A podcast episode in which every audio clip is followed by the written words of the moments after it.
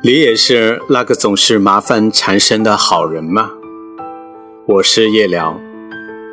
我曾经分不清温柔的人和好人的界限。我曾经以为温柔的人就是迎合别人，就是要使你身边的人开心，而常常忽略了自己的感受。后来发现善良容易被人利用，温柔会被人当成软弱好欺。不懂拒绝的好人，会被身旁的人认为所做的一切都是理所当然。而且令人沮丧的是，你对一个人好了九十九天，第一百天对他不好的时候，全世界都觉得你是王八蛋。我曾经以为可以通过委屈自己，迎合旁人的欢心，而使自己看起来人际关系不错。有的时候。我会将就一下自己的感受，成全别人的想法，心里想，这样应该会获得别人的好感吧。后来发现，日子不是用来将就的。你表现得越卑微，一些幸福的东西就会离你越远。你即使是低到的尘埃，周边的人并不会感到愉悦。而因为是好人，总是背负了太多的理所当然。直至自己陷入举步维艰的烦恼和收获并不理想的人际关系。中国传统的中庸思想一直熏陶着人们要委婉地表达自己的想法，即所谓有话不直说。我一直以为这是世故练达的表现，不经历岁月的磨练，难以把握这力度，并且还得有人际关系的天赋。才能炉火纯青的进退自如。只可惜这世上像我这种天生愚钝的人，有话不直说，只是苦了自己。我喝咖啡会心悸，但因为周边的朋友都把咖啡当做工作续命的神丹妙药，在和众人在一起时，不想使自己显得特别，也会随大流的要一杯咖啡。我就这样既折磨着自己，又破费了金钱。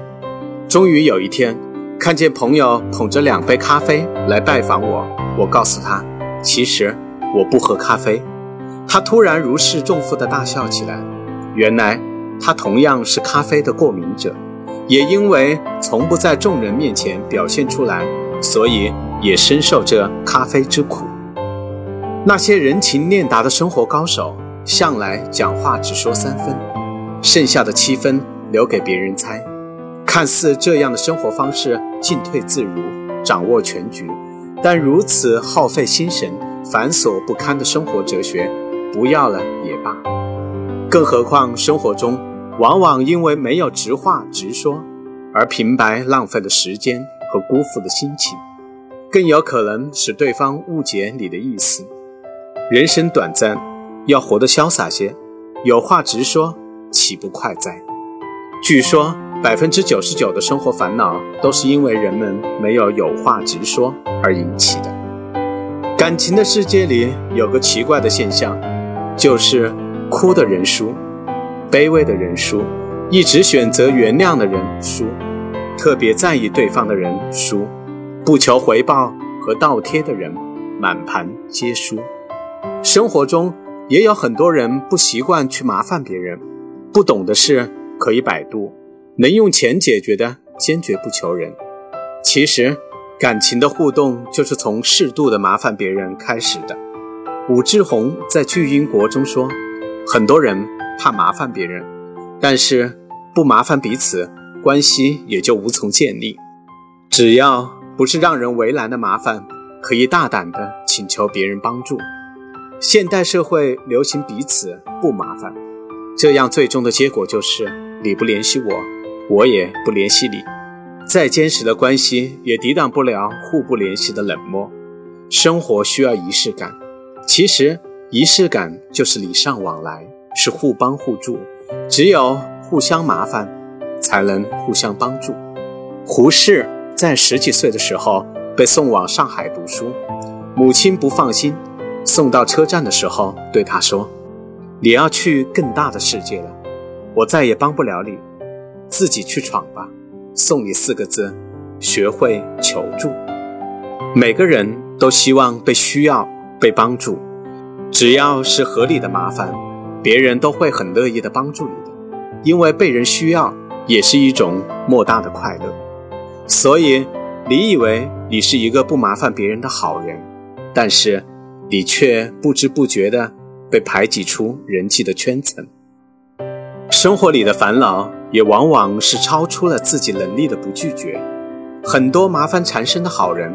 总是不懂如何拒绝超出自己能力范围的事情，因为这样会让开口求助的人失望，会担心动摇你在他心中的美好人设。殊不知，超出了自己能力范围的帮忙，既有可能将事情弄砸，又耽误他去求助别人的机会，并且吹大了希望的气球，最后却是眼睁睁地看着它破灭。其实，一个不懂拒绝的人。也是不可能真正赢得尊重。三毛说：“不要害怕拒绝他人，如果自己的理由出于正当，当一个人开口提出要求的时候，他的心里本就预备好了两种答案，所以给他任何一个其中的答案都是意料中的。学会拒绝，也理解尊重别人的拒绝，才能轻松自在，进退自如。人生一世。”也不过是一个又一个二十四小时的叠加，在这样宝贵的光阴里，必须明白自己的选择，先爱自己，再惠泽他人，才是人与人之间相处的密码。你越是费尽心思的去取悦一个人，那个人就越有可能让你痛彻心扉。付出后的期待和没有回报的不甘，是所有心痛和消耗的根源。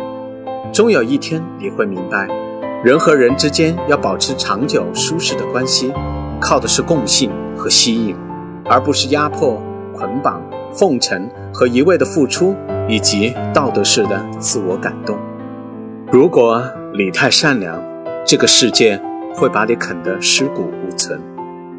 我是夜良，惊鸿人间，烟火身边。喜欢我的文章，请订阅我的专辑。